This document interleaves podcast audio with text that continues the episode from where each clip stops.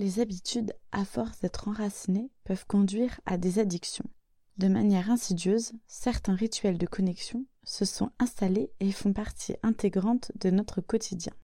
Ensemble, on va donc repérer ces moments, se demander s'ils sont nécessaires et nous allons les troquer contre d'autres rituels. On vous aide à modifier votre rituel du matin. Commençons par le réveil, un objet qui a pris sa retraite depuis 2005, avec l'arrivée des réveils intégrés au téléphone portable.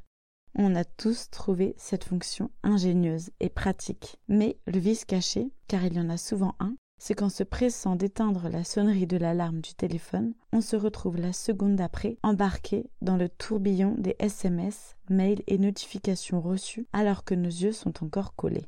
Et l'autre vice caché concerne la tendance à consulter en pleine nuit son téléphone. On va donc changer cette habitude ancrée du téléphone réveil et la troquer contre un vrai réveil. Vos portables, quant à eux, se retrouveront branchés soit à l'autre bout de votre chambre, soit dans une autre pièce. Si vous n'avez pas confiance en ce nouveau réveil, faites un test pour évaluer sa fiabilité. Et rappelez-vous que lui n'émet pas d'ondes et ne vous met pas en état d'alerte permanent. Mais de toute façon, vous avez désactivé l'ensemble des notifications qui venaient polluer votre écran et votre attention. Une fois que votre vrai réveil vous a tiré de votre sommeil, troquez les cinq minutes qui suivent pour vous. Réapprenez peut-être à dire bonjour à celui ou celle qui dort à vos côtés. Et pourquoi ne pas tenir un petit carnet de rêves? Rédiger la thématique ou quelques détails de vos rêves À vous de décider. Vous pouvez, et on vous le conseille fortement, utiliser ces quelques minutes de gagner à ne pas être sur votre téléphone pour vous étirer. S'étirer réveille vos muscles, renforce vos articulations stimule la circulation du sang, vous rend plus souple, améliore votre posture et booste votre énergie. En deux minutes, vous aurez déjà accompli tout ça. Voici trois petits exercices d'étirement. Si ça vous dit, on les fait ensemble et maintenant, et vous serez prêt pour les faire seul demain matin. Allongez sur votre canapé ou votre lit, posez-moi pas très loin et laissez-vous guider par ma voix.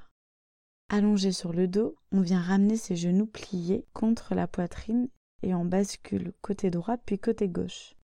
Tournez votre tête et regardez dans le sens opposé à vos genoux. Deuxième exercice. On fait maintenant la posture appelée le cobra. On s'allonge, cette fois sur le ventre, les bras sont le long du corps, les jambes alignées. Remontez les mains au niveau de la poitrine comme un animal prêt à bondir. Les mains au sol, les coudes pliés. On vient pousser le sol avec ses mains pour lever son buste. Vous êtes donc le buste relevé, cambré, vos jambes sont encore allongées. Maintenant mettez-vous debout, levez bras droit et bras gauche, tendez vos bras et liez vos mains ensemble, et faites-les basculer à droite puis à gauche.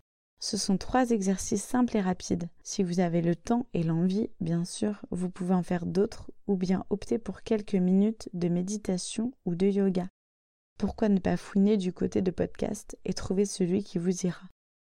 Vous pouvez le télécharger la veille et l'écouter hors ligne et vous laisser guider.